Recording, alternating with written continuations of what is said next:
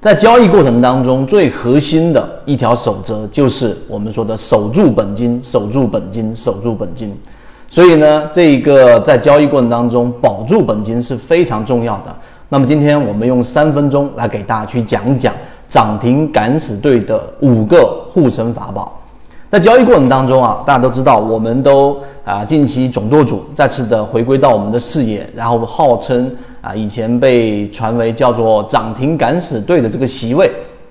整个操作的手法非常的犀利，所以光从涨停敢死队的几个名字，啊这个名字来听下来，大家就会产生很大的误解，认为是短线投机，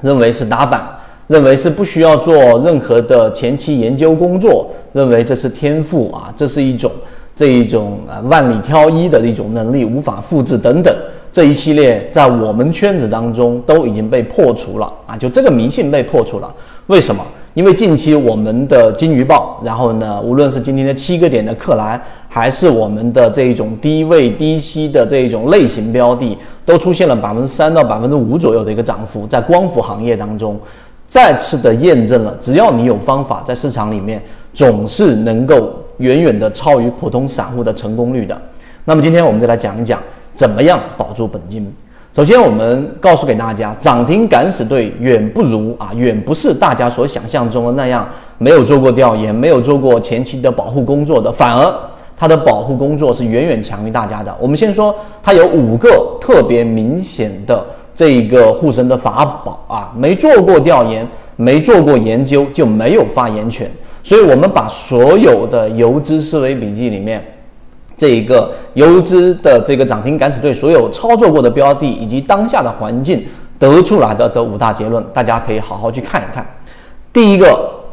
形态要好。什么叫形态要好呢？就是一般都是处于我们说散户大幅割肉，符合圈子模型，或者是落难校花，就是本身质地优良，但是呢，无论怎么样往下打的过程当中，筹码已经非常聚集，也就是没有游资介入，它依然会涨。只是游资是催化剂，你只有选出这样的标的，你的成功率才会大大的提升。这是第一，形态必须要好，在底部，然后缩量、散户割肉等等。其一，第二个就是我们说的这个要控制成本。我们之前有专门拿过一个视频给大家讲过，怎么样把你的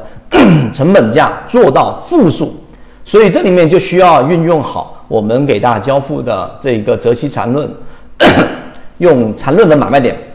把你的成本给降低。那这里面呢，操作就需要通过波段。如果波段比较小的盘整位置，那基本上很难把成本给降低。怎么样操作呢？啊，时间关系这里没有细说。但我们在航线当中给大家提到过，也就是说，在第一类型和第二类型买卖点当中，不断的切换来把成本给降低。这也是小资金做大的最高效率的一种操作模型。这第二。第三个就是不做控盘类型的标的。什么叫不做控盘类型的标的呢？如果大家认真观察我们圈子的自选鱼池，以及我们所交付给大家手上的整套完整逻辑的金鱼报，大家就会发现啊，我们在选取的这一些标的，我们既不推荐股票，也不指导买卖，但我们讲的方法所筛选出来的标的，基本上都不属于高控盘的标的。为什么？高控盘不应该更好吗？控盘不是为了拉升吗？那我去做控盘的类型的标的，是不是我的整个利润啊会更高？我的使用率、资金使用率会更高？答案在现在的环境并不适合。为什么？你认真去看涨停板敢死队的所有席位，它实际上呢是不怎么参与这一种控盘的标的，或者是曾经控盘过的标的。为什么呢？因为这样的标的一般涨幅过高。第二，一旦资金进行过这种操作后的标的，往往里面的浮筹非常多，也就是有很多的散户资金在里面抱着各种各样的幻想，那这里面的分歧和这个分歧就会非常大。于是，作为游资要点燃这样的标的，其实难度是非常大的。所以第三点，不做控盘类型的标的。于是我们在圈子里面给大家说过，真正意义上实战的低吸模型啊，而不是我们所说的追涨杀跌追强啊，不是。我们要做的是超跌的低吸模型，安全系数最高。第四个，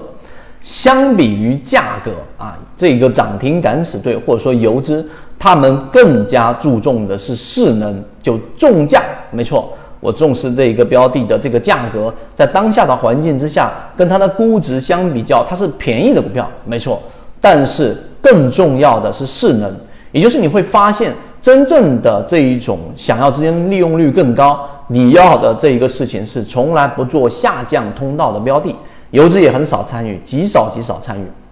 为什么第四点那么重要？因为趋势为王啊，在我们圈子当中，从我们的这一个光伏的金鱼报二第一个标的，我们提到的弗莱特已经涨了百分之六十多，仅仅只花了将近两三个月左右的时间，就是因为它本身是属于第二类型买点，也就是它是属于已经形成一个趋势的。在这个点上，大家一定要深刻的去理解到，当一个下降趋势的标的，它要由下降变为上升趋势。这个过程所需要的整个动量、整个量能、整个资金，实际上是非常非常大的。那与其你要做一个 V 型反转，提前于资金布局，还不如去做一个已经形成 V 型反转的 V 型的次低点。记住，没有人抓到最低点来确定你这个趋势，于是趋势才是最重要的。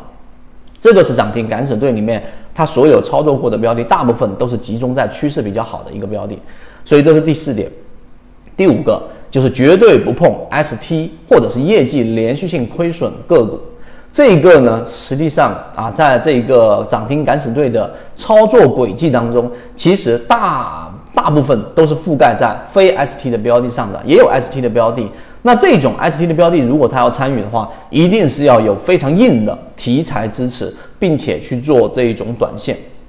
在刚才我说到的第二点。控制成本的情况之下呢，他们用远远低于市场的这一种方式，就像我们在说到的金鱼报也好，往往都是在没有启动之前，然后你通过高抛低吸把成本降低啊，尽可能的降低，是远低于市场的这一种情况之下，一旦出现涨停，他们往往会出现这一种减仓啊减仓或者大部分的离场，这样才有办法去做好资金的滚动。